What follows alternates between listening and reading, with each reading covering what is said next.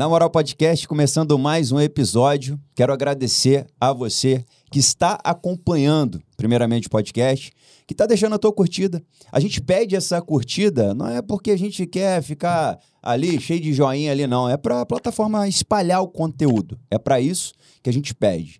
Muito obrigado por todos os feedbacks que eu estou recebendo. Uh, o Serginho, eu acredito também que tem recebido alguma coisa, que é o nosso cameraman, editor. É... Eu faço o café, tá? Igual a gente falou aqui hoje.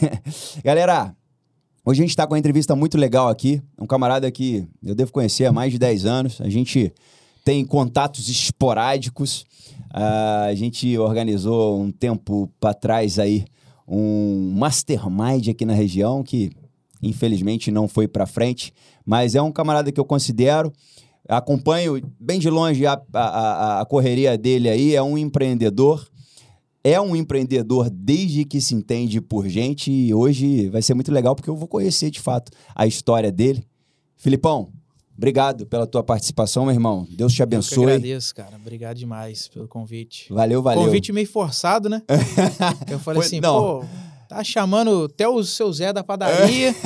não é possível. Forçado não, cara. Assim, é, a gente começou com muita gente é, recusando vir aqui. Eu não sei por quê. E agora a gente percebeu que...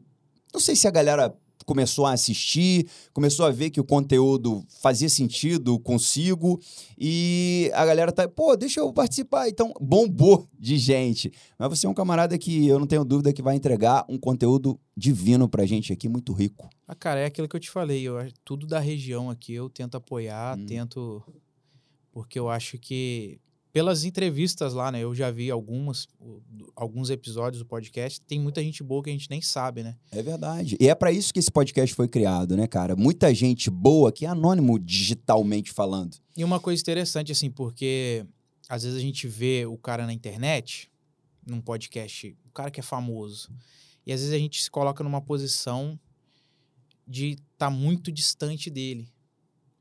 Mas quando a gente vê alguém da nossa região, isso é, conecta, é mais, né? mais tátil, né? É. Fala, Pô, o cara é daqui, da minha é. cidade, né? Então, assim, eu acho que faz muito sentido e eu acho que a galera tem que prestigiar mais, né? É, esses dias eu vi até um camarada falou justamente isso que você tá falando. Ele, pô, cara, eu vi entrevista de fulano, eu, eu sou cliente dele tem muito tempo e não sabia que ele era tão gente boa assim.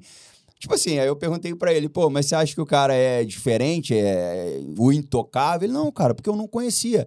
E aí eu me conectei bem com ele na, na hora que eu assisti a entrevista. Então tem muita gente que uh, uh, conhece muita empresa aqui na região, mas se bobear, nunca nem viu o dono. O cara fica mais por Sim, trás. E às vezes não tem dimensão de que também tem empresas grandes, uhum. empresários muito bem sucedidos. Né? Às vezes a gente não tem, né? É, com certeza. Tem aquela visão de que o cara que é empresário na nossa região, ele tem um comérciozinho, né? É. Uma lojinha ali que, né, nada contra, né? Que é muito importante, mas existe gente muito boa aí. Muito. Nossa Já mãe, eu tenho muita coisa. Eu né? tenho conhecido gente aqui que, pô, tem me ajudado muito. Um, um, uma dessas ajudas que as pessoas têm me dado, que eu comento com todo mundo, é que eu nunca fui empresário. Eu sempre fui um empreendedor de altos e baixos. Hoje eu estou tentando organizar um outro negócio que eu vou, é, de fato, é, constituir ele mais organizado, mais planejado. Mas enfim, cara, muito obrigado. Vamos surfar um pouquinho na sua história aí. Como é que você começou? Com quantos anos você começou a empreender? Você tá com que idade hoje? Você é da minha idade? Hoje eu tenho 33. 30, caramba, você é novo, cara. O cara já começa perguntando é? idade. Pô, tá novo merda. pra caramba. Maneiro, mas é, cabelo, cabelo branco, branco, igual né, eu, cara? né, cara? É herança do meu pai, né? É. Eu tenho cabelo branco, eu acho que desde os 14 anos. Pode crer. Né? Então, e a barba também, né? Mas assim, por incrível que pareça, né? Eu uso barba tem muitos anos. Mas eu comecei a usar barba porque nessa vida de, pô, você tem sua empresa e às vezes você chega para apresentar o seu negócio para alguém, às vezes eu, eu enfrentei situações de o cara me ver com aquela carinha cara muito, de moleque, né? Não dá crédito. É, eu né? comecei Igual, a usar barba eu por comentei assim, tô vestido assim porque hoje eu tive, tive uma reunião, mas eu não gosto de me vestir assim, né? Não, uhum. não é geralmente o tipo de roupa que eu uso no dia a dia. Mas, infelizmente, quando você chega em algumas situações, o cara, a primeira leitura que ele faz é o, é. é o olho dele, né? Então ele vai olhar esses aspectos, né? Mas eu tenho 33 ainda. Maneiro, maneiro. Legal. Bom Só saber cara de é. velho mesmo, É. né? Já tô surrado. E, cara, desde que eu te conheço, pai você... de três filhos. Que legal. Você tem uma, uma- um, um jeito de maduro, assim, desde que eu te conheci pela primeira vez. Então, isso. Cara, a galera não deve te dar. Não por conta do cabelo branco, não, mas por conta da. sua- E você é mais serião também, né, cara? É, assim, todo mundo acha. Tem, tem gente assim, eu, eu sofro muito preconceito. Ó, ó, ó, É? aqui, ó. Vou, fa- vou fazer um vitimismo aqui. eu sofro muito preconceito porque, assim, num primeiro momento, muitas pessoas olham pra mim e acham que eu sou serião. Tem muita gente que me vê até como snob, mas não é. Por incrível que pareça, eu sou muito tímido. É, eu, Eu não- perguntar. Eu não, eu não sou assim de. de é, como que eu vou dizer? Chegar num lugar e abrindo, batendo o pé na porta. Aham. Não, eu gosto de sentir o Seja ambiente. mais Se eu- comedido, né? se eu ver que tem espaço e tal, eu, eu, eu me desenvolvo, né? Então, geralmente, eu, eu ouço isso direto. A pessoa começa a conviver comigo, fala, cara, eu achava que você era o maior snob, que você era isso, tal. Então, assim, é, eu tenho um pouco disso, né? Eu, eu sou mais serão. Eu tenho aprendido a lidar com isso, porque isso também, às vezes, gera problemas, né? Uhum, né? Você ser... Nem todo mundo entende, acha que você tem que estar sorrindo o tempo todo, né? uhum. mas é, é uma coisa que eu trabalho constantemente, né? Então, assim, tem gente que me chama de autista, é mesmo? porque assim, eu, às vezes eu entro no meu mundo, principalmente quando eu tô trabalhando, eu faço. Cara, Você eu, desliga. eu entro ali, pode falar o que for e tá falando meu nome, eu não tô nem. Você é um cara focado? Você consegue focar legal? Cara, naquilo que me motiva. Hum. né? Então, por exemplo, é, falar de trabalho. Se eu pego algum trabalho lá na, na agência, alguma coisa assim que, cara, eu gosto, Você consegue focar naquilo eu ali e ir fico embora? naquilo, às vezes, assim, pego um, faço um, um- um trabalho de 12 horas seguidas, não levanto nem para ir no banheiro, nem para beber água. né? Agora, se é uma coisa assim que pô, você tem que fazer na força da obrigação, eu não sou aquele cara focado, não. Eu vou ficar me desfocando, né? Então, assim, é, coisas que me motivam, que eu tenho mais aptidão, desejo, geralmente aquilo eu consigo. Agora, aquele tipo de coisa, sabe, que você tem que fazer por obrigação, né? É, eu já me já tenho mais dificuldade, mas eu sou assim também. Um- se eu quero uma coisa e decido aquilo, acabou. Mesmo que eu não goste, né? Eu, eu vou me manter naquilo. Maneiro, a gente vai voltar um pouco nesse assunto, porque é, eu, eu tô com muita dificuldade de focar hoje. É, eu, eu até fiquei pensando um tempo atrás aí, pô, eu tenho déficit de atenção. Agora virou moda isso, né? É, O TDAH lá. E eu tô lendo um livro Foco, de Daniel Goleman. E uma das. Das do, o que está mais proporcionando essa falta de atenção nossa é o excesso de informação. Depois a gente volta nesse, nesse assunto aí, que eu acredito É. que de repente você tem alguns insights para passar pra gente. Tem só um que eu vou. Uma outra coisa minha. Eu, eu lembro das coisas, se eu não falar, eu esqueço. Mas uma coisa interessante que me fez mudar essa questão é porque às vezes a gente entende foco como assim, não, eu tenho que fazer isso aqui, ficar focado, e você foca no contexto daquele momento. Aham. E uma coisa que me ajuda muito é não pensar no contexto daquele momento, mas o que eu fazer aquilo vai me gerar lá na frente. Entendi. O benefício que aquilo vai me E trazer. aí, pensando nisso, você consegue focar com mais. Isso é um clique, fala, cara, pô, eu não quero fazer isso aqui, tá cheio de coisa, mas isso aqui vai me gerar esse benefício aqui, então eu vou, eu vou fazer isso aqui. E talvez esse benefício nem seja monetário, né? Tem muita gente que Não, fica pensando, não. pô, Não, por exemplo, ah, sei lá, é, eu tenho que fazer uma, uma, uma tarefa pô, em casa, por exemplo. Sei lá, tem que tirar o lixo e aquilo vai me levar 30 minutos. Ir em todos os cômodos, tal, pegar essa... E falo, pô, aí eu fico procrastinando aquilo. Mas se eu pensar que talvez, cara, se eu não fizer isso agora, amanhã, na hora que vai passar o episódio da minha série, eu vou ter que fazer isso inevitavelmente, que é Uhum. tipo o meu prazo máximo. Então, eu, eu já gosto de pensar, cara, eu vou fazer isso de uma vez pelo benefício que isso vai me dar depois. Então, Legal. Isso, isso ajuda, isso dá um clique já dá uma chave pra cabeça. você fazer na hora aquilo e não procrastinar, né? É, dar um exemplo, né? A gente que, que tem negócio próprio, às vezes a gente tem que fazer alguma coisa para receber e às vezes, pô, é uma parada mó chata, mas aí eu, Uhum. eu faço, não, cara, eu vou fazer isso porque eu preciso receber logo. Uhum. Então, isso, isso ajuda muito, né? Maneiro, maneiro. Você falou que é do ramo de publicidade tem quanto tempo? Cara, tem... Como é que começou? Vamos, vamos Vamos, surfar vamos, história. aí. vamos. Cara, a, a, a, é, é um pouco engraçado, porque eu estudava engenharia mecânica, né? É mesmo? Eu estudava engenharia mecânica. Formou? Fiz três anos e meio. Ah. Fiz até o, o sexto período. Por né? que engenharia mecânica? Cara, foi pensando na época, né? Nessa época tinha esse boom de que engenharia, esse hype, né? De que engenharia explodia, se precisar não sei de quantos mil engenheiros no país e tal. Então teve uma procura muito grande por engenharia, né? Tanto é reflexo disso hoje que, assim, nada contra, tá, pessoal? Uma profissão digna, né? O pessoal até brinca que tem um monte de engenheiro aí dirigindo... Fazendo Uber. É, fazendo Eu Uber. já vi essa, essa colocação em várias. Isso, isso é nacional. Por quê? Isso é reflexo desse, Desse hype boom, que né? foi gerado lá atrás de que ia, ia faltar e tal. É, e, a princípio, eu queria fazer medicina. E eu mudei. Quase igual, né? Eu me mudei para Juiz de Fora.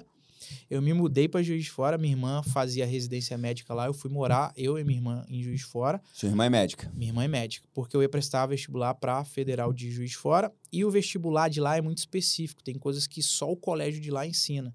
Então, ali com meu pai, ele, meu pai também sempre me apoiou assim, cara, quer fazer isso? Então tá, tô contigo. Né? Então, é, fui para lá, só que assim, Você chegou a mudar pra lá pra fazer isso. para fazer isso, morei lá dois anos. E aí, no cotidiano ali da minha irmã, eu falei, cara, eu não quero Tô fora, não quero isso, né? Me envolvi com algumas coisas também. é, assim, comecei a, a- a experimentar coisas de droga, me envolvi com, com, com coisas nesse sentido. Acho que não, não é o contexto de. Adolescente, né? É, não é o contexto de, de hoje, vale um papo aí para outro Uhum. dia. Mas isso começou a me puxar para um lado que eu vi que não legal. seria legal. Então, eu, eu me lembro até hoje, eu tava muito mal, era tipo véspera de Natal. Eu liguei pro meu pai, eu tava, tava num período meio conturbado com ele, a gente tava meio brigado, não, não se conversava muito. E eu liguei pro meu pai e falei assim, pai, vem me buscar, porque se eu ficar aqui, cara, vai dar ruim pra mim. Se eu ficar aqui, eu, eu falei pra ele, se eu ficar aqui, eu vou morrer. Aí ele, mas que isso? Eu falei, Pai, só vem me buscar. Isso era véspera de Natal de 2006. E, cara, meu pai foi lá no outro dia, me buscou pra você ver. Eu não ia passar Natal com, com a minha família, Ah. né? Porque eu tava meio, meio brigado com meu pai. E aí, cara, voltei, tipo assim, e, e abandonei tudo. E aí cheguei aqui, eu falei, cara, o que, que eu vou fazer agora? Porque eu ia fazer medicina, abandonei essa, essa, essa ideia ali olhando pra minha irmã, né? Falei, pô, não quero essa vida louca da minha irmã de Aham. plantão, de, de. Cara, às vezes ela fazia plantão de 72 horas. Eu falei, cara, você tá Foi maluco? bom, né? Você conviver com uma pessoa lá que tava já tá no... maluco. E ela no me mostrava, me mostrava as fotos de, de coisa ali, né? De, de- Ih, eu falei, ih, tô fora. Não, pra mim, não. não, não, não é, tô errado, não quero isso não. E aí, o meu pai, ele, ele também sempre foi empreendedor, ele tinha um negócio dele, ele tinha uma, uma representação de uma multinacional Ah, é? que trabalha com lubrificante, então assim, ele vendia para CSN, a CSN era o maior comprador dele e tal. Maneiro. Você E- cresceu vendo ele nesse segmento. E aí o, o meu pai conversou comigo, ah, eu, eu tô querendo aposentar e, e se- eu não colocar alguém aqui, eles vão mandar outra pessoa para assumir isso aqui e todo o trabalho que eu fiz de anos vai ficar de bandeja para um, Vai Pronto. pegar de... E aí eu nessa nessa visão de, cara, vou pegar essa boca aí do meu pai, né? Pô, né? eu- Eu sabia que financeiramente era era vantajoso. E aí o que que eu estudo nisso, né? E meu pai, ah, por que você não faz engenharia e tal? E, e aí nisso eu fui. Fui assim, né? É, tanto que eu, eu me inscrevi pelo, pela nota do Enem. Hum, E eu você falei, não o precisou nem fazer a prova o que entrar. der eu vou entrar. E aí deu lá, inclusive fiquei numa colocação muito boa, né? Escola, é, faculdade particular, mas Uhum. tipo assim, nem fiz vestibular. Entrei pelo Enem e assim fui, e assim fui levando, né? Tomei pau é, em alguns períodos, em algumas matérias, mas eu fui para engenharia. Quando eu estava já finalizando o, o sexto período, eu já estava muito, assim, eu já estava fazendo estágio. Eu comecei a fazer estágio na Peugeot. São quantos períodos? Dez? São 10.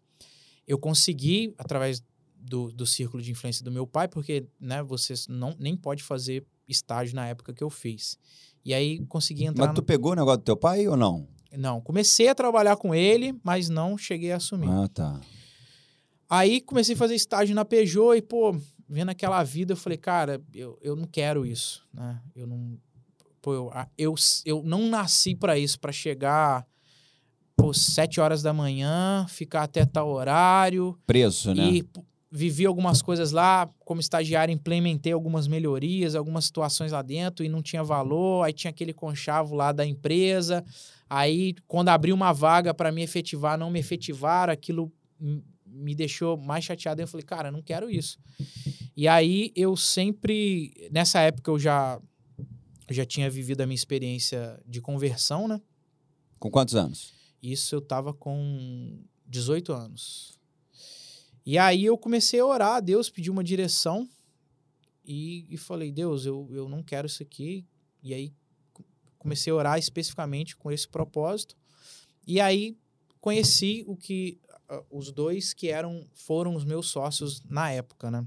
E aí a gente chegou num acordo ali, eles estavam montando a ideia de um site. Aí isso já era em 2007 a ideia de um site que era para funcionar que nem aquela lista amarela que a gente tinha, uhum. Né? Tinha um site só no Brasil fazendo isso na época, né? A gente fala 2007, parece pouco tempo, né? Mas 2007, é. internet Sim, era mato. mudou, é. Era mato. Qual site fazia? Era um site, eu não lembro o nome do site nacional, mas era um site do Rio que eles estavam expandindo nacionalmente que fazia isso. Era a ideia de lista amarela e é, o, o, um dos meus sócios pegou essa ideia modelou, implementou algumas melhorias e a gente queria implementar aqui na região. Legal. E aí eles me chamaram, a gente entrou no acordo e a gente começou a trabalhar nisso, né? E nisso depois a gente migrou para um, um, começou a fazer também serviço gráfico, criação de arte e tal, e foi migrando. Começou a surgir esses trampos ou vocês buscaram? Começou a surgir de demanda. A gente ia oferecer, o cara falou, cara, isso eu não preciso não, mas, mas cartão você aqui... faz. Ah, a gente tá. falou, opa. Maneiro. Então, vocês identificaram a oportunidade e foram para dentro. Isso. E aí a gente foi evoluindo, a gente criou alguns produtos depois, a gente criou até um site na época que ganhou bastante expressividade no boom daquele site de compra coletiva, hum. Groupon, Peixe Urbano. Uhum. Eu já estava olhando para as tendências lá de fora desses sites que ele já tá, o Groupon nos Estados Unidos, quando compra coletiva chegou no Brasil, o Groupon nos Estados Unidos já estava sendo penalizado, sofrendo, perdendo muito público, é, so, tomando processos, porque tinha um, um, um erro estrutural no negócio muito grande, né? Porque você, dono do site de compra coletiva, chegava para o anunciante, você era obrigado a oferecer pelo menos 50% de desconto em cima do seu produto. No início era assim, era obrigado. Ah, é? Você só anunciava com 50% de desconto. Em cima desse 50% de desconto, o site ficava com 30%. Cara, o cara vai ganhar o quê? O cara não ganhava nada, só que ninguém pensava, porque o site metia uma pressão. Não, nós vamos trazer mil clientes, dois mil clientes. Realmente, assim, atraía muita gente, mas gerava um problema, porque era um cliente ruim, que comprou um produto só por causa da promoção que já tinha pago, então ele não queria saber se você estava cheio, se o produto acabou no seu estoque. Ele queria usar o que ele pagou. Se o que ele te pagou não deu para cobrir o custo. Então, isso eu já sabia que estava acontecendo lá. E aí eu tive a ideia, modelando um outro conceito que tem nos Estados Unidos, que é de cupom gratuito, que lá é muito forte. Tu falava inglês? Eu falo inglês hoje? Falo, falo. É, mas lá naquela época você já manjava. Já, já. já. Entendi. Então, assim, eu, eu, eu sempre fui assim, eu sempre. Isso eu aprendi com, com conversando com um cara que, que é investidor, né? Ele falou, cara, é, as pessoas acham que você precisa criar negócio. Não, você só precisa olhar para países que estão 5, 7 anos na frente Exatamente. e modelar esses negócios. E tem muita gente que faz isso ah. e fica milionário fazendo isso, né? E aí eu, eu, eu, eu inverti a curva num site que a gente criou que chamava Cuponsivo. Cuponsivo? Como, é, como é que funcionava? Em vez de eu te cobrar uma porcentagem, eu te cobrava uma mensalidade e te dava direito a X anúncios mensal.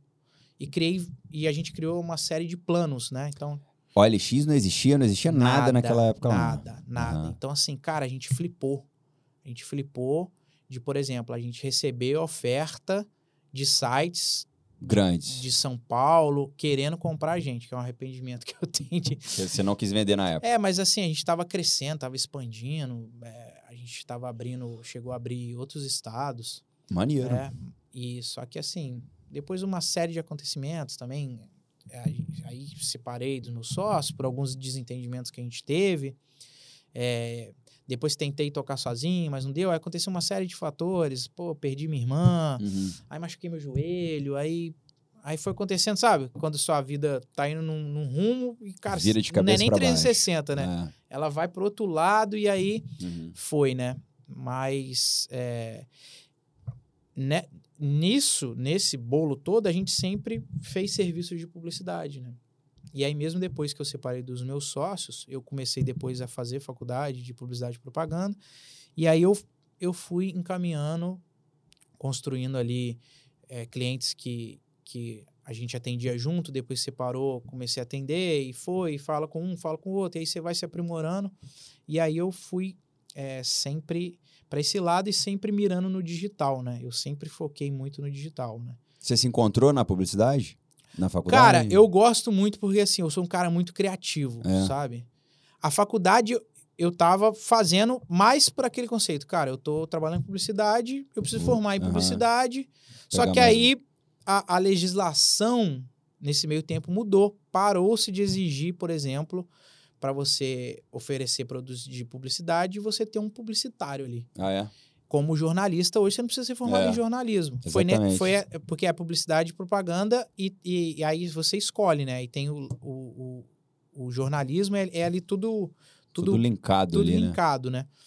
E aí, quando parou de, exi- de, de, de exigir, eu já trabalhava nessa época, ainda tinha os, os meninos como sócio. é, eu falei assim, cara, eu tô ralando igual um doido, maior esforço, sai do trabalho, vem pra faculdade de noite, não exige, e assim, é um erro, né? Isso acontece até hoje. Muito defasado do que a gente vivia na realidade do que a faculdade estava Ainda mais ensinando. você que estava buscando conteúdo nos Estados Unidos, né? Porra. Então, por exemplo, softwares que a gente já usava aqui e, e a faculdade ensinando uma outra coisa, nada a ver, Uhum. totalmente desconexo Você já estava muito na frente. da né? realidade, do que eu via para onde estavam migrando as coisas, né? E aí, depois com, com a onda da internet, a partir ali de 2015, 2016, eu comecei a focar mais em soluções assim, né? Então, comecei a atender é, cliente de Rio, São Paulo, Salvador, até cliente de, outro, pai- de outros países, né? Então, foi ali, mas casei com, com, com marketing, com publicidade como geral, né? Então, produzi campanhas... Aí você parou a faculdade. Parei. Publicidade. Parei, né? Então eu, eu, eu brinco que eu sou um quase engenheiro, Quase médico, né? um quase médico, quase formado em engenharia, quase publicitário. É. que virou publicitário. É, e, e, cara, assim, hoje eu me arrependo até de ter perdido tempo, assim, com, com essas. com esses. Quanto tempo esse período todo entre a medicina e a... A medicina eu não cheguei nem a, a cursar, né? Ah, Mas tá. vamos botar assim. Você estudou um tempo, né? Foram seis períodos de, de engenharia, então foram três anos. Uhum. né, mais um ano e alguma coisa de publicidade. Né? Então, quatro anos, vamos botar, quatro anos e meio. Você É. vê isso como tempo perdido, cara? Assim, Cara, ou você acha eu que acho que nunca de é repente 100, você teve que passar por isso? eu acho que nunca é 100% perdido. Eu também acho. É, tanto que hoje a minha visão é, eu não faço questão nenhuma de que meu filho tenha essa visão de tem que fazer. É, eu também. Porque o modelo aqui é muito muito para isso, né? Não, você Uhum. tem que estudar, você tem que fazer ensino médio, no ensino médio você já tem que sair É, um cara que fazendo já uma saiu da, faculdade. da adolescência com 18 anos já tem que saber o que ele, que ele quer ser na Não, vida. E o que Pô, que acontece? pressão é essa? Igual eu fiz administração de empresas porque ah, não quero nada, não sei o que, que eu vou fazer mesmo, vou- fazer administração de empresas. O que Não acontece? consegui administrar uma empresa até hoje.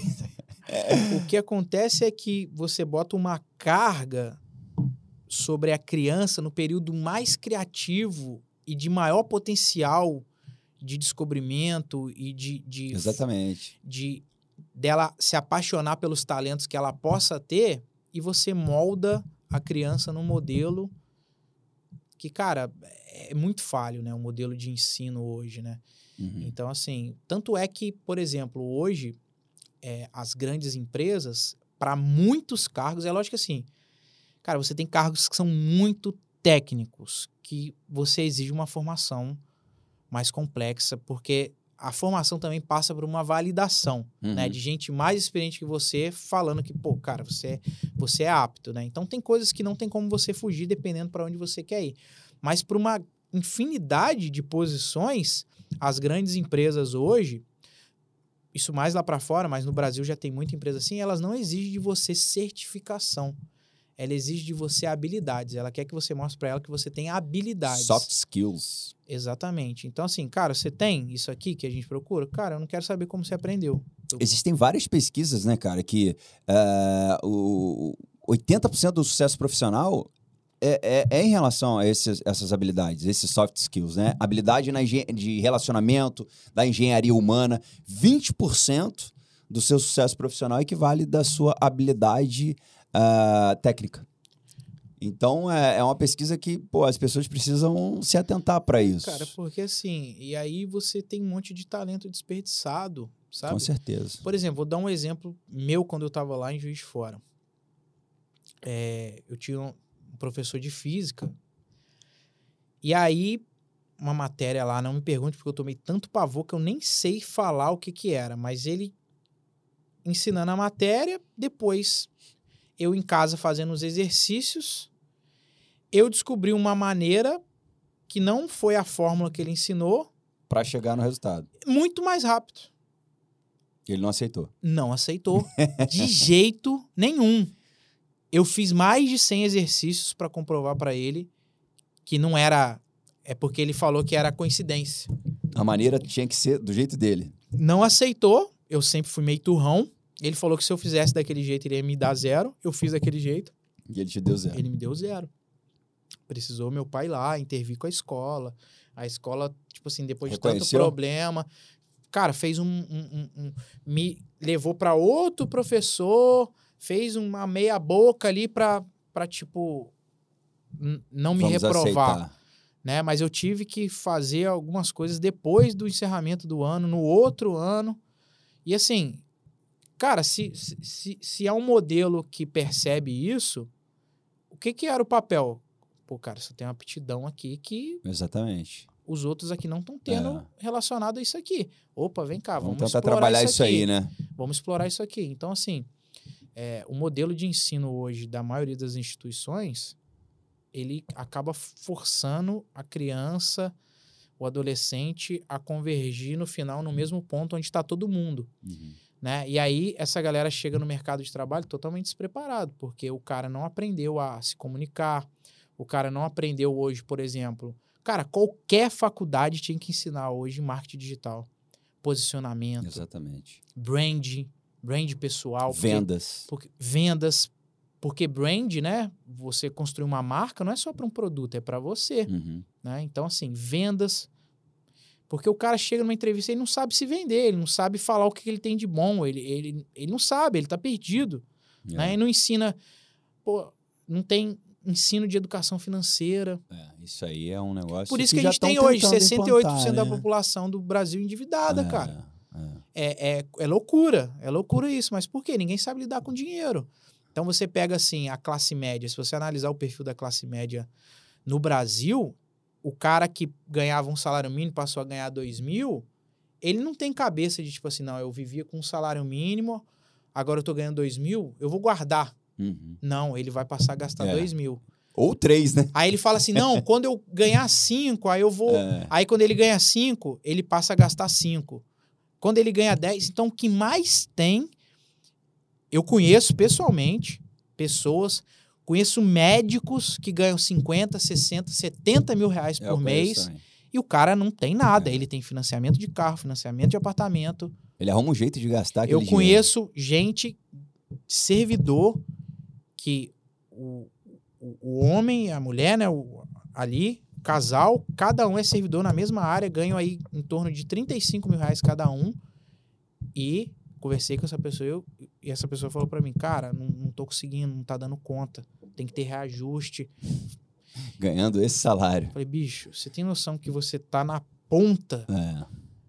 você verdade. ganha mais do que 99,9% de toda a população Exatamente. Mas por quê? Por causa dessa men- mentalidade. Isso não começa quando o cara. Isso começa lá é lá atrás. atrás. né? Então, assim, é, tem que se rever isso, tem que se mudar, né? Porque tem coisas que. Cara, se a gente for falar aqui de coisas, vai ter um, monte de coisa que a gente nunca usou pra nada. Pra é, nada. não, não usa, não usa. Pra nada. Eu falo que é por isso que eu e minha esposa a gente escolheu colocar nossas filhas num colégio que tem um ensino construtivista. Que é aquele ensino que basicamente ele faz a criança pensar. E, e, tipo assim, é muito legal, cara.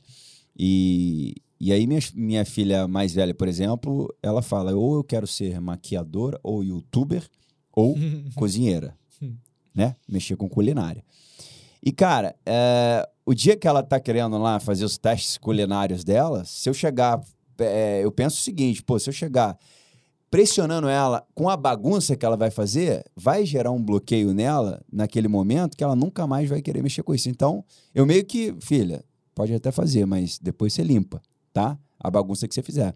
Mas tem gente que não deixa a criança nem testar, né? Tipo Não, tem assim. que deixar. E aí a gente tem essa consciência hoje. Ah, eu quero fazer maquiagem. Pô, vai lá. Eu- ela pediu até pra eu comprar agora uma carinha agora de que você compra na internet que você consegue fazer ali Maquiar testar. o- É. Tipo um Pra- manequim. pra- né? porque a cobaia dela é irmã dela. Esse dia ela queria fazer em mim. Eu falei, não, filha, deixa, faz na tua irmã. É, agora eu vou passar por isso, que agora tem uma menininha, só macho lá em casa. É, então, cara, deixar, deixar testar mesmo, porque Tem, cara. É, antigamente a gente era muito repreendido, né? Eu, por exemplo, se eu, te- se eu falasse com a minha mãe, com meu pai lá atrás, pô, eu quero ser cozinheiro, Tá deixa eu maluco? fazer aqui uns não testes. É louco? Não, e fora a bagunça, que eu ia ter que começar a praticar, eles não iam E deixar eu isso fazer. é coisa de menino. isso é- É, É, exatamente. o, o Samuel tem é, um- o meu filho mais velho, né? Ele tem muito disso, né? Às vezes ele fala que vai ser astronauta. Hum, eu falo isso mesmo, filho. Vai, é. vai, vai. Você vai visitar vários planetas. Porque assim, tem que deixar a criança descobrir A o que ela quer e o que ela criatividade, é boa e o que ela se encontra. Deixa aflorar a criatividade. Porque assim, cara, se você faz aquilo que você é bom, aquilo que te dá prazer, aquilo que você não vai fazer por dinheiro, mas que o dinheiro vai ser Vai ser consequência por causa do que você É faz, que há. cara, pode ser o que for Exatamente. que você vai se desenvolver e vai achar meios daquilo, né? Então, assim, eu ensino, eu, eu, eu tento conversar muito isso com o Samuel, né? O pessoal até brinca, nossa, ele, ele fala muito de dinheiro, igual você, porque eu ensino, cara. Eu Uhum. falo assim, igual ele. Você já tá dando a educação financeira já desde. É, e o Samuel, assim, se eu comentar alguma coisa com ele, ah, a gente vai fazer isso, esquece, cara. Ele fala naquilo, Uhum. às vezes você já até esqueceu. Ele fala, ó, pai, quando a gente for fazer aquilo, aquilo que, você- aquilo que você falou pra mim que a gente vai fazer, igual eu comentei com ele que é um desejo que eu quero fazer e, e a gente tá se planejando pra isso, uma viagem para os Estados Unidos, porque eu quero fazer a rota do churrasco, né? Uhum. quero fazer e quero quero ir para lá, quero alugar um carro, quero ir parando nos lugares, então quero ir de uma costa a outra.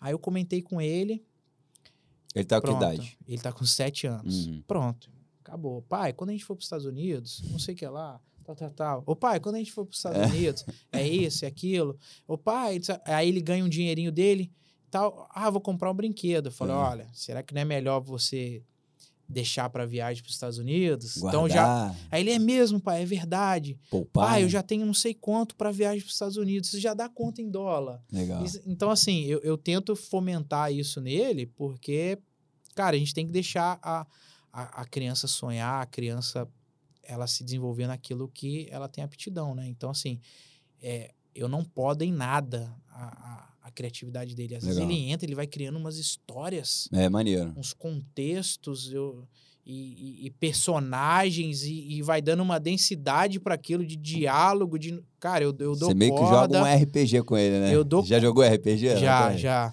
Eu, eu- faço isso com as minhas filhas direto, cara. A gente fica, pô, viajando, criando histórias. Eu elas gostam de. Pai, faz pergunta. Que elas sabem, né, que eu tenho podcast. Aí eu começo a fazer um monte de pergunta pra elas, se amarram, cara. é igual assim ele tá doido para fazer um canal no, no YouTube É, legal. né então assim eu, eu é, tô, tô protelando por algumas coisas porque também eu acho que assim é, tem- Expõe, né? É, não, não é só questão de expor, né? Porque às vezes você cria ali uma, uma pressão. Eu sei porque eu, eu, eu, eu, por trabalhar com essa questão de marketing, publicidade, já atendi algumas mães de, de influência em mirim, por exemplo. Às vezes você depois toma uma proporção que não esperava e Uhum. você cria uma, uma sobrecarga, né? Então, assim, é, às vezes é, é difícil você manter naquele tom de brincadeira quando a coisa começa a ficar Ficar mais séria, né? Então, assim, é, eu, eu tento protelar esse tipo de coisa, né? Eu tento ele não se preocupar com coisa relacionada a dinheiro, Uhum. né? Igual agora,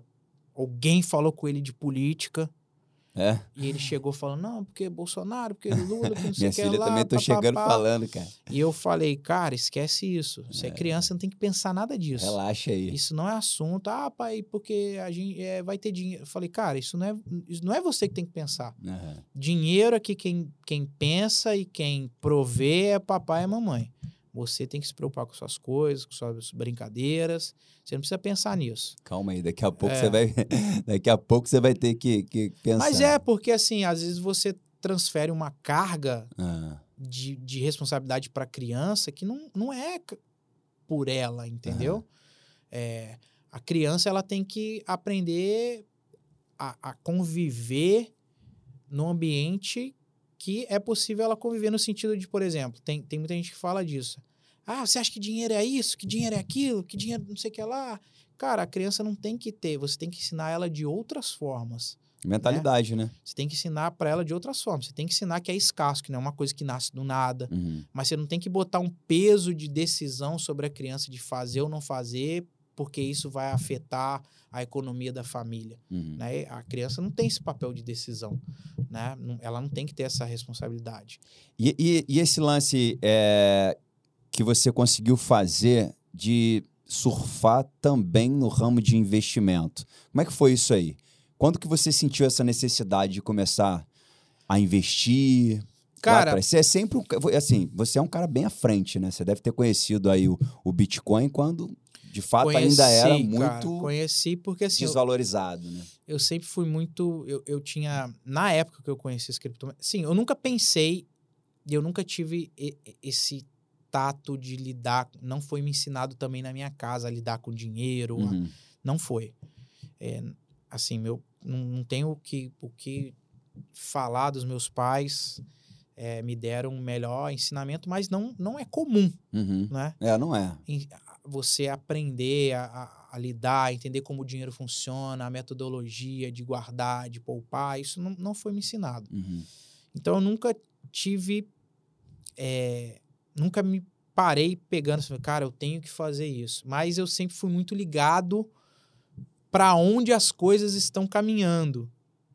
Né? E a minha relação com as criptomoedas começou com isso, porque na época, por eu sempre participar de blogs, ler muitas coisas lá de fora, nessa época eu fazia parte de alguns blogs meio anarquista, com ideia anti-estado, meio não sei que- é, é, onde o, o Bitcoin ali, a criptografia, ela tinha muita força, né? Então eu ouvi do Bitcoin pela primeira vez em 2010. O Bitcoin foi criado em 2000 2008 para 2009 Caramba, lá atrás. nesses fóruns a galera falando, olha, tem um, um- um- um- uma nova, um novo sistema monetário que é descentralizado, não consegue sofrer interferência do Estado, tal, tal, tal. Comecei a ler sobre aquilo, tal. Na época eu até comentei com os meus sócios, né? E falei, cara, olha isso aqui e tal, papapá. Tem um dos meus sócios que até há pouco tempo que a gente se encontrou, ele falou, cara, você falou disso naquela época. Olha que doideira, né? Só que era muito complexo você conseguir, por exemplo, se falando, se tratando do Bitcoin, Você comprar um é era um muito troço- complexo. Ou você instalava o software do Bitcoin na sua máquina e começava a fazer um processo que a gente chama de mineração, a participar ali da mineração da rede para a criação de novos, novas unidades de Bitcoin e você era remunerado com Bitcoins por causa Eu disso. não consigo entender o que é essa mineração, cara. Você consegue explicar Consigo, assim? vou, vou, vou explicar. É, a mineração, cara, basicamente, ela envolve é, uma linha de código que foi estabelecida, programada, e ela envolve um processo de você decifrar códigos. Envolve, tem um pouco de sorte, é meio que uma loteria também É um jogo? dentro do algoritmo envolve o fator sorte também, tá? Tem uma parcela de sorte ali, de meio que de sorteio, né? Mas você precisa decifrar códigos das transações que já aconteceram no bloco de transação anterior, onde estão registradas todas as transações que aconteceram até aquele momento No mundo? até aquele momento. Você faz a É leitura tipo a disso. bolsa de valor do cripto do, do, do, do- Não, não. O, o processo de minera... o, o processo de mineração é o minerador, através de poder computacional de máquina, de hardware, ele vai tentar decifrar esses códigos. O primeiro que consegue fazer todo essa essa esse essa como se diz esse, desvendar esse enigma ele recebe os bitcoins ali os novos bitcoins que serão criados nesse novo bloco como recompensa. Hum, entendi. Então, às vezes, assim, por que, que envolve sorte? Teve um caso há pouco tempo atrás, de um cara num notebook, né, não sei mais, um Asus da vida, um, um Dell da vida, Ah. o cara sozinho conseguiu fazer esse, é, decifrar esse bloco e fazer a inserção dentro do novo bloco. Rentabilizou bem? Na época, né, não tinha acontecido o, o halve que a gente teve. Ele recebeu 25, 25, não, 12,5 bitcoins como recompensa. Caramba, se ele tem isso até hoje, Então, assim, um é, milionário. não, não, é muito difícil que isso aconteça você num- no seu computadorzinho da sua casa. Por isso que não vale a pena, porque o gasto energético é, É. muito alto. Aham. Assim, vai consumir tua máquina e, e não vale a pena hoje, assim, ah, eu... Naquela época va- valia. Qualquer pessoa que começasse a minerar em pouco tempo, ela ia fazer muitos bitcoins. Hoje, como o fluxo aumentou muito, né? Eu acho É. que... que a cada 10 minutos esse, esse jogo acontece. Um novo bloco é criado. Então, a cada 10 minutos são criados novos bitcoins. né? Então, tudo isso está programado no código do Bitcoin. né? Então, é, lá na. Lá Você já minerou? já. Né? Nessa época lá atrás, eu cheguei a instalar. Inclusive, assim, eu não sei porque eu emprestei essa- esse computador para alguém. Eu não lembro para quem que eu emprestei. Eu acho que foi para um amigo meu que é fotógrafo. E eu emprestei essa máquina para ele, porque o computador dele tinha dado pau e tal. E, mas eu não, não sei se, se chegou a, a- a- a rodar e ter recompensa. Uhum. Mas lá nessa época era muito difícil. Ou você fazia isso, ou você transacionava com alguém que já tinha. Ah, é. Então, assim, só que era muito difícil, porque ninguém, Ninguém ainda. né? falava isso no Brasil. Se tinha, Ah. assim, era difícil, porque, eu volto a dizer, a está em 2022, 12 anos, 2010. Cara, a internet era totalmente diferente do que é hoje, né? Você tinha ali uma internet banda larga ali, muito boa, o quê? De, sei lá, quantos megas tinha nessa época? Era Sei lá. 5, 10 megas. Um mega. Estourando. Quem tinha Não, internet nessa- boa era Nessa um época mega. eu acho que já, Já tinha uma tinha? Velox de 5 É. mega, alguma coisa assim. Mas, cara, é- é- era surreal, né? Uhum. Você não, não tinha. É, já existia o YouTube, mas assim, tava, o YouTube tava engatinhando. Então, assim, não tinha um lugar que você vá. ah, não tem, né? Hoje, Uhum. hoje é muito simples. Então, assim, eu falei, ah, cara, quer saber? Deixa isso pra lá. E larguei pra lá isso. Esqueci. Quando foi em 2014, eu li uma matéria num jornal brasileiro. Tava lendo as matérias no site, Bitcoin, não sei o que lá, bate tal valor. Eu falei, nossa. Olha o valor que eu perdi. Eu falei, meu Deus. E nisso, lá, na- lá atrás, você não botou nada. Você... Nada, nada. Já pesquisou? cheguei a conversar com a Camila, porque assim. É, Camila é tua esposa? é, tinha muito, muito minerador asiático. Então, qual que era a ideia? Eu mandar o dinheiro pro cara via um- um- uma transferência respo- de remessa internacional, tal, tal, tal. Esperar o cara receber, pro cara me mandar é, a- ali os bitcoins, a chave privada para eu baixar aqueles bitcoins e tal. Aí, pô, eu cheguei, cheguei a emitir o boleto de mil reais para fazer esse processo, porque eu conversei com a Mela ela falou: Ah, Felipe, cara, isso não vai, assim, não Se vai perder, mudar em não nada. Só vai. que se der, isso der alguma coisa, né? É óbvio que, né? Eu, não- eu não gosto de trabalhar com cenários, ah, se, né? Uhum. Porque envolve muita coisa. Provavelmente no primeiro pico de subida, porque ia dar muito bitcoins, porque era ridículo, era centavos Uhum. o preço nessa época. Né? Mas assim, deixei passar. Já em 2014, quando eu vi, eu falei, bicho, comi uma barriga legal. E aí eu comecei. E aí em 2014 foi quando eu comecei, comprei minha primeira fração de Bitcoin. Aí já tinha estruturas no Brasil, né? Uma coisa de P2P, né? A gente chama de P2P. É, você já tinha pessoas que faziam isso, né? Então você procurava uma pessoa, manda- P2P, pessoa para pessoa? é, você isso? mandava, porque essa também é a essência do, do, do Bitcoin, tá? É ser um sistema financeiro peer-to-peer, né? Pessoa para pessoa. Uhum. né? A essência ali do, da ideia do, do criador do Bitcoin é essa, né? Então é um, é um, um sistema monetário para ser de pessoas para pessoas, porque o Bitcoin não é só uma moeda, né? Não é só um, um, uma moeda digital como os, muitos pensam. O Bitcoin é um sistema financeiro. Você, um sistema de transações. Você tem a moeda, mas é um sistema financeiro. Então, assim, você assume o papel do que hoje são de instituições que é, criam as regras para isso, né? Por exemplo, você vai fazer uma transação, vai mandar, sei lá, do teu banco para um banco de outra pessoa, você depende que o banco vá lá, autorize aquela transação e mande lá para outro fulano e que o banco receba e repasse para o fulano, né? Lógico Mesmo que... o Pix é assim também? Sim, só porque rápido, passa, pelas, né? passa pelas instituições, só que tudo é automatizado. Mas uhum. se alguém desliga o botão, como já aconteceu em diversos casos no mundo, se o banco fecha, fale hoje, cara, acabou. Uhum. Né? Então, o, o, sistema, a proposta do sistema financeiro do Bitcoin é que você tem esse controle. E se eu quiser mandar para você, eu não preciso é um passar. sistema autônomo, né? Eu não preciso passar pelo. Pela ciclano, instituição tal. Pela pra... instituição. Não, sai de mim vai para você. Né? Então, essas são as ideias e eu controlo, né?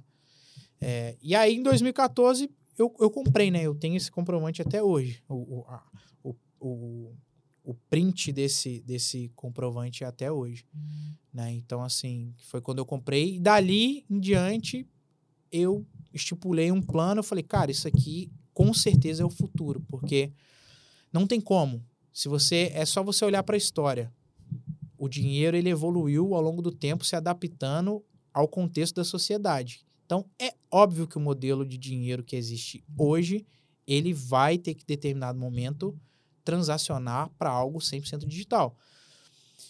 Então a gente viu aí no, no, crescimento das criptomoedas, primeiro, os países atacarem, tentarem proibir, tentarem Teve afastar é, os bancos, né? Eu já tive transação bloqueada da minha conta para uma exchange, né? Para uma corretora de criptoativos, o banco não autorizar, eu ter que ir lá falar com o gerente, o gerente imprimir um papel, me dar para assinar, colocar o motivo pelo qual eu estava transferindo aquela quantidade de dinheiro. Mas tinha bancos que bloqueavam. Se você transacionasse com uma corretora de criptoativos, eles bloqueavam a tua conta. Esse é o problema, né? Então, a gente passou dessa fase. Tanto é que a gente vê aí Nubank negociando criptoativos, é. Mercado Os Pago, tudo. PicPay, é. 99, tudo negociando, BTG, Itaú, tudo negociando criptoativos. Por quê? Não tem como. É, já, já perceberam que é um caminho que não tem volta. Não tem mais. volta. Tanto é que os governos agora estão no processo de criarem suas moedas digitais, que é o que a gente chama de CBDC, né? que são a, a, a, a moeda oficial do governo em forma digital. Hum. Então, por exemplo, a China já usa isso muito forte. O Brasil já está desenvolvendo isso e já deve começar os testes agora é, ano que vem. Uhum. Né? Então, assim, isso implica várias coisas. Primeiro, muito mais controle do Estado sobre o seu dinheiro. Ah, mas mesmo sendo uma moeda descentralizada? Não, porque aí do governo não é descentralizada.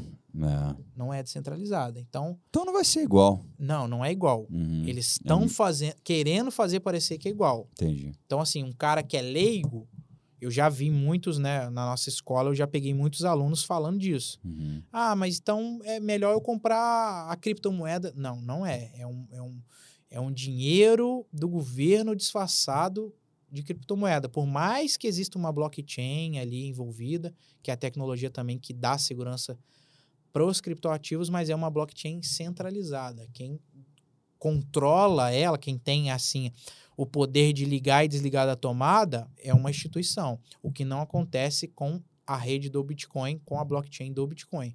Ninguém consegue ir lá e puxar a tomada. Porque cada pessoa ligada à rede é um validador e é um nó daquela rede. Então, se o Jardel sai, cara, tem mais. Tem mais um bilhão do... de gente que. Conectada.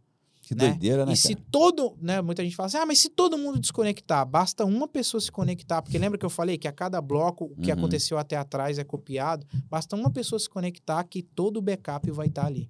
E que tudo doideira. volta a funcionar. Né? Então, assim, é, é, é a tecnologia do futuro. É, quem não entendeu isso vai se arrepender amargamente, né?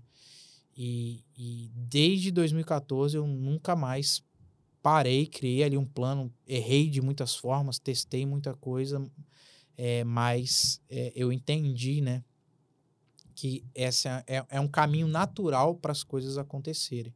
Eu lembro como se fosse hoje. Em 2017, o Bitcoin valia 4 mil reais. Coisa de mil dólares na época. Mil dólares, Até acho menos. que é. é 600, 800, 700 é. dólares. Eu sei que dava 4 mil reais. Eu tinha uma pessoa que tinha que me passar um valor lá em 2017. Ele perguntou, Jardel, quer receber esse valor em um Bitcoin? Eu te dou um Bitcoin. Aí ele falou com tanto, eu falei, um Bitcoin? Eu vou ter um, um valor? Ele é. Hoje o Bitcoin tá valendo isso, 4 mil e poucos reais. E aí eu falei, cara, você tá maluco? Claro que não, pô. Me manda meus 4 mil aqui que eu tenho uma conta para pagar hoje. Eu não, não quero. Esse cara me encontra na rua até hoje e fala comigo. Aí, É, porque dese- Imagina. Quanto vale um Bitcoin hoje? Dezembro de 2017, o Bitcoin foi a 20 mil dólares. Aí, olha só que doideira. Ele foi assim, a, a primeiro. Foi a- dezembro de 2017? Foi. Caramba, eu ia ter rentabilizado muito rápido. Foi a primeira vez que. Deu um pico. Hoje vale quanto o Bitcoin? Hoje o Bitcoin está na casa exatamente agora 20 mil dólares e 54. 20 mil dólares dá 100 mil, né? É. 100 mil, Só que a gente, ano passado, em maio, junho, o Bitcoin bateu 69 mil dólares. Caramba. é Chegou a ser mesmo, cotado mais de 300 mil reais. É. E por que dessa queda, hein, cara? Caiu pra Cara, caramba, né? o que que acontece? Isso aí é um pouco de, de, de lógica do mercado. É um ativo extremamente volátil, tá? Então, assim, e é um ativo novo. Então, envolve certos conceitos. Apesar de já ter uma capitalização total do mercado de cerca de um trilhão de dólares, é muito dinheiro. Uhum. Só que é muito menos, por exemplo, do que o mercado é, de ações dos Estados Unidos, que está na casa aí de trilhões de dólares. Então, Uhum. assim, há um gap muito grande. Então, quanto menos dinheiro você tem em cima de um ativo, mais volátil ele tende a ser. Então, assim, por natureza, ativos de renda variável, que são esses que oscilam o preço de acordo com o mercado, ele já tem esse risco de volatilidade. Só que quanto menos dinheiro você tem em cima de um ativo, mais ele tende a ser volátil, porque envolve certas coisas, né? Por exemplo, uma pessoa que tem muita quantidade, ela consegue fazer uma manipulação no mercado. Qualquer movimentação, se você tem uma baixa liquidez, uma liquidez baixa, você faz um movimento drástico no preço. Então, assim, envolve uma série de fatores. Mas é, o Bitcoin, ele, e- e- ele tem esse movimento de uma alta explosiva e depois uma correção muito forte. De Ele- um tempo, né? ele corrida de dois anos. ele vem fazendo isso desde a sua criação. Existe uma coisa que algumas pessoas denotam os movimentos de alta a isso. Existe uma coisa programada dentro do código do Bitcoin que se chama halving, tá? Que é, é a divisão da quantidade de novos Bitcoins que são criados a cada bloco, cada bloco de 10 minutos. A cada quatro anos, esse número de novos Bitcoins é cortado pela metade, para que sugere escassez ao longo do tempo. No total, existiram 21 milhões de unidades de Bitcoin. Então, a cada quatro anos, essa quantidade vai caindo pela metade de Bitcoins criados a cada Dizem bloco. que ele é finito, né? É, É uma moeda finita, né? só existirão 21 milhões de unidades. Porque o Bitcoin também ele é dividido em oito casas decimais. Então você tem uma fração aí de, de oito casas decimais. Então você pode ter 0,0000001 Bitcoin. Esse cálculo que foi feito pelo criador do, do Bitcoin, né? Então, assim, há indícios que ele era um, um ótimo matemático, foi um cálculo que ele baseou no segui- no na seguinte lógica mesmo que toda a população global utilize o Bitcoin, essa fração de 0,0000 vai valer menos do que um centavo hoje, de, comparado a um centavo de dólar, por exemplo. Então, assim, é possível que isso seja usado a nível global por toda a população. Foi essa conta que ele fez. Então, sim, ele é finito. Só existirão 21 milhões de unidades. O último Bitcoin a ser minerado, a, a, a estima-se que vai acontecer lá por, pelo ano de 2140. Nossa. Por aí. Justamente tem por causa disso. Bitcoin pra raio ainda. Hoje já existem, já foram minerados mais de 18 milhões de bitcoins. Então, ou seja, de 2009 até agora, 2008 até agora, 18 Então milhões só de tem bitcoins. mais 4 milhões? Sim. Ou seja, mais 3. Mais Da- 3. Daqui até 2140, 3 milhões de bitcoins. Justamente por quê? Porque a cada quatro anos, há novos bitcoins que são criados por bloco, essa, essa criação é cortada pela metade. Isso a gente chama de halving.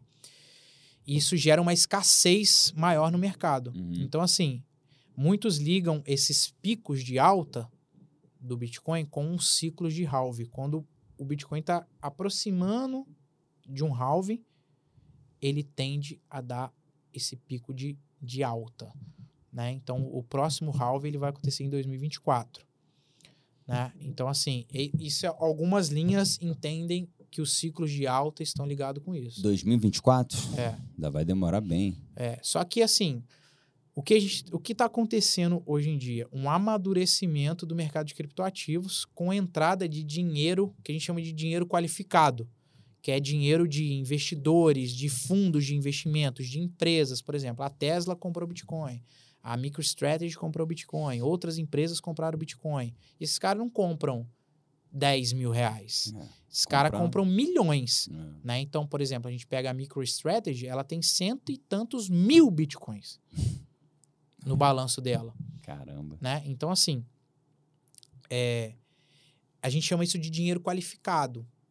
E esse dinheiro tende a acompanhar indicadores de macroeconomia, inflação no mundo, é, por exemplo, ah, tá tendo guerra, isso interfere. Agora, o- o- as economias mais fortes do mundo, Europa, Estados Unidos, aumentando a, a, a, a, a taxa de juros dela, né? O que que esse, essa, esse dinheiro qualificado entende? Cara, é melhor tirar de um ativo extremamente volátil Reserva de capital, né? e colocar no lastro de um título do governo americano, por Uhum. exemplo, que está hoje me pagando aí dois e alguma coisa, de, não, já já está na casa dos 3% de juros. É muito melhor, Uhum. é muito mais seguro, né? Então, isso tudo tá em- começa a impactar mais, o que não acontecia até pouco tempo atrás.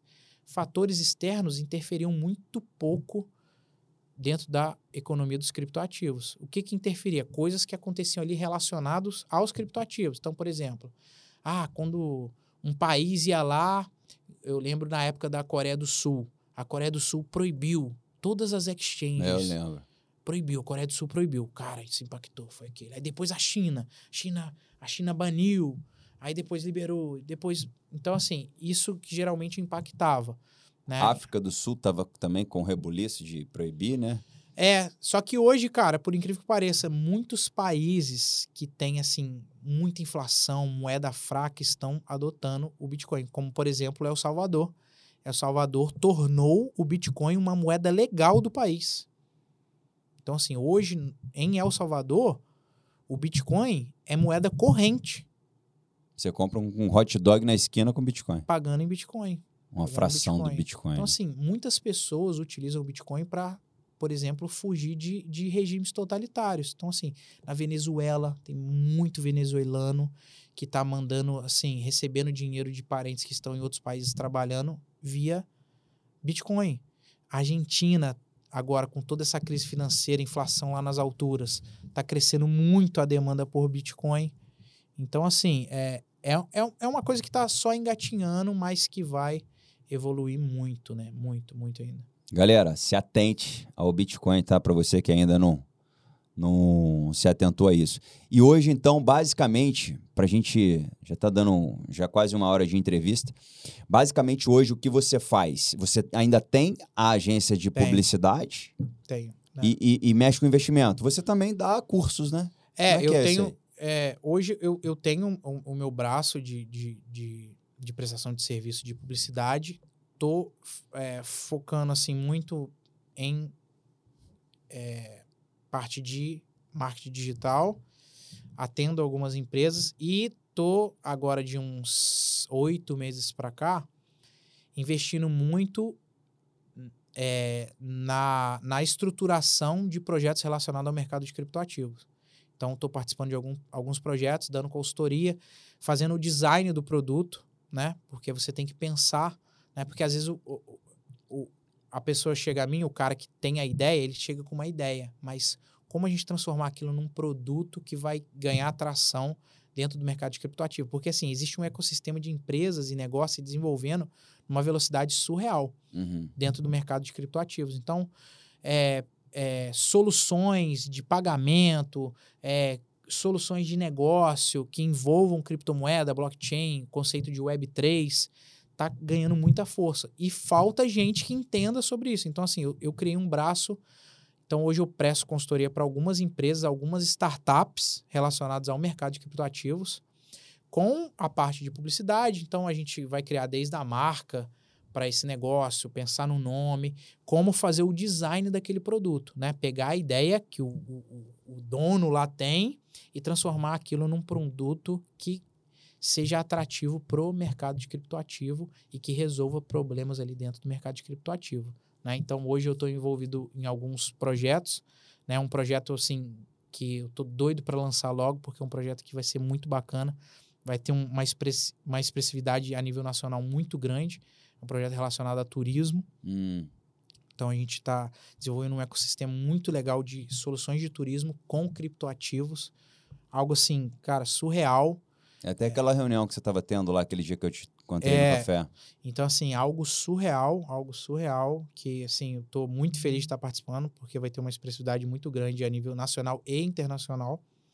É, então, eu presto essa área e tenho a minha parte de ensino, que é a minha escola, que é mais assim, é, onde eu consigo, é, como que eu vou dizer, expressar ali o meu propósito de ajudar pessoas de uma maneira mais estruturada, que é através da minha escola Uhum. né? Porque muitas pessoas que eu nunca peguei o meu perfil, por exemplo, de rede social, criei um canal no YouTube para falar especificamente sobre criptoativos, mas Uhum. todo mundo que me segue há um pouco mais de tempo sabe que eu tô falando disso há muito tempo, desde Uhum. 2014. É.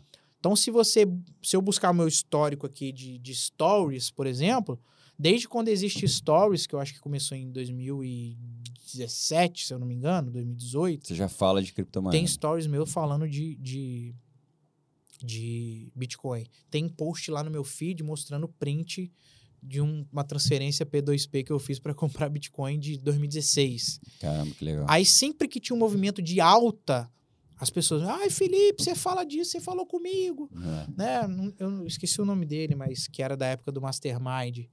Ele, cara, aquela época que você falou, se eu tivesse É o comprado. Fernando, né? Ele gostava muito também. Se eu tivesse comprado, você falou daquilo, cara, É. fui comprar depois. Eu falei, não, mas compra, não vale a pena, compra. Aí ele comprou, ganhou, fez um dinheiro bacana. Aí eu, Legal. eu fui, encontrei com ele, ele falou, cara, comprei, vendi.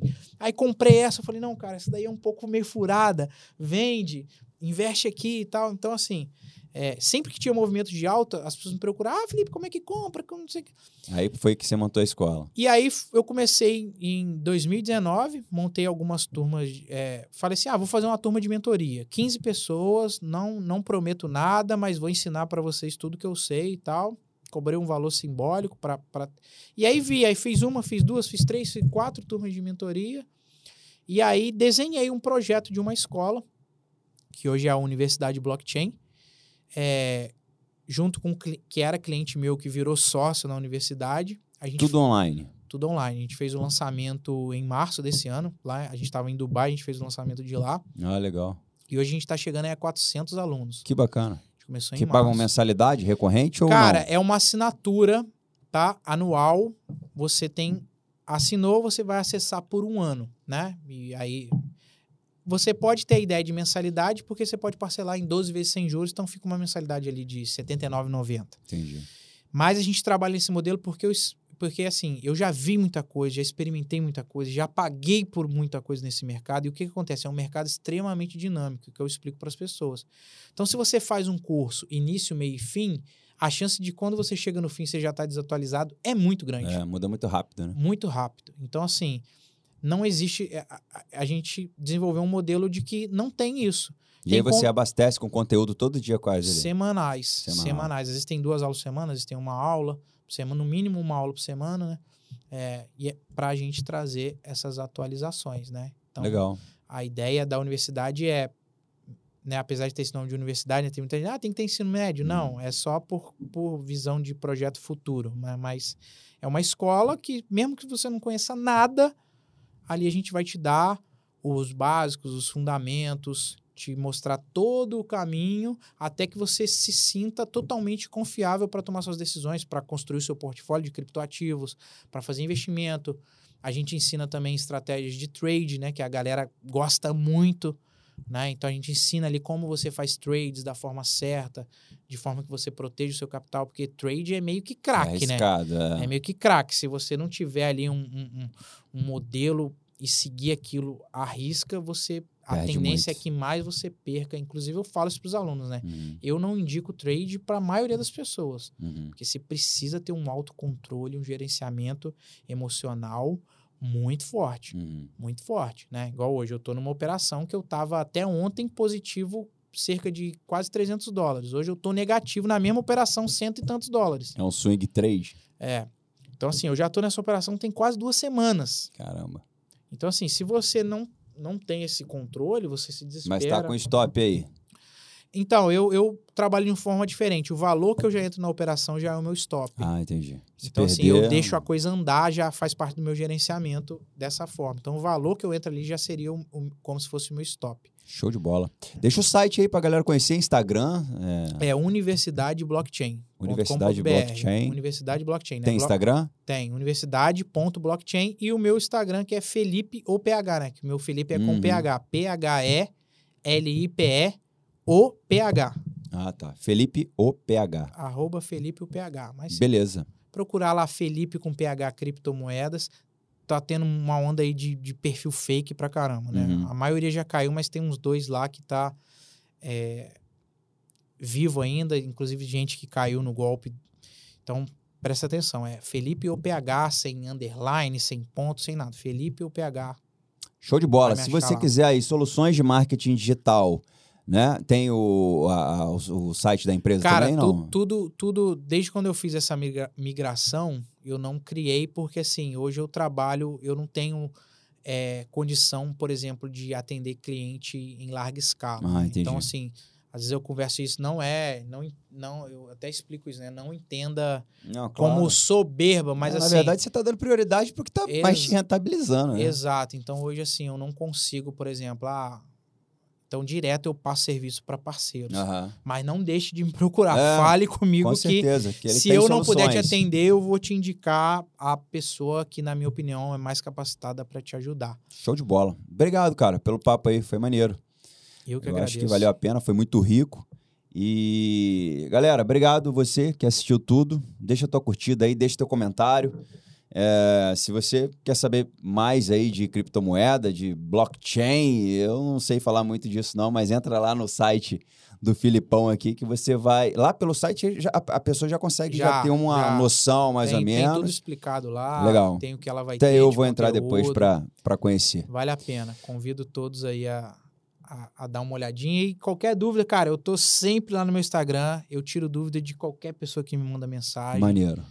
É, porque assim, eu, eu entendo que parte do, do, do benefício que eu vou ter futuramente com os criptoativos passa pelo processo de eu ajudar o máximo de pessoas Com certeza. a conhecerem, a, A se conscientizar, né, de que... a entenderem e a experimentarem e verem que é, um, é algo fantástico e que vai fazer parte da sua vida no futuro, queira você ou não. O Bitcoin veio para ficar, galera. Vocês podem ter certeza disso. Valeu, valeu. Esse foi mais um episódio do Na Moral Business Podcast. Um grande abraço para você, um grande abraço pro Filipão Valeu. e pro Serjão, que tá ali atrás já querendo desligar a câmera. Calma aí, pô. Tô brincando. Valeu, galera. Um abraço. Até mais. Tchau.